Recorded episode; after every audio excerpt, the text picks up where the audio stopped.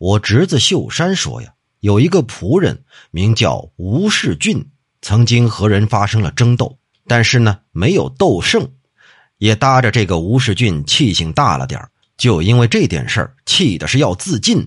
但是这事儿啊，他不能在家里干，他打算到村外去找一个僻静的地方，给自己一个了断。刚出了栅栏门，就遇上两个鬼来请他，一个鬼说还是投井好。另一个鬼说：“哎，不行不行，还是上吊好啊！”就这么着，一左一右拉扯着这个吴世俊。这吴世俊呢，也没了主意，不知跟谁走比较好。不一会儿，来了一个旧相识，名叫丁文奎。他从北面赶来，挥起拳头就把那两个鬼啊给打跑了，自己把吴世俊送回了家。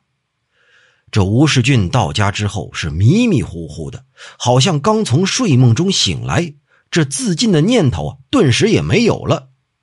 原来呀，这丁文奎以前是上吊死的。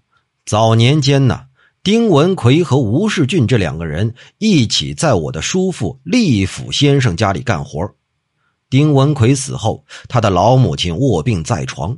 吴世俊呢，曾经资助过丁文奎的老母亲五百钱，所以啊，这丁文奎这次是来报答他的。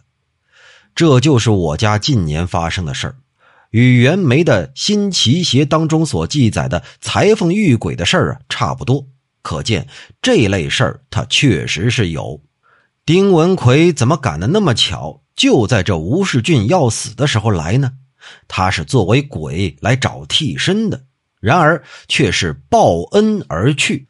现在这人情淡薄，世态炎凉，像丁文奎这个鬼做的事儿，足以改变人世间的这种情况啊！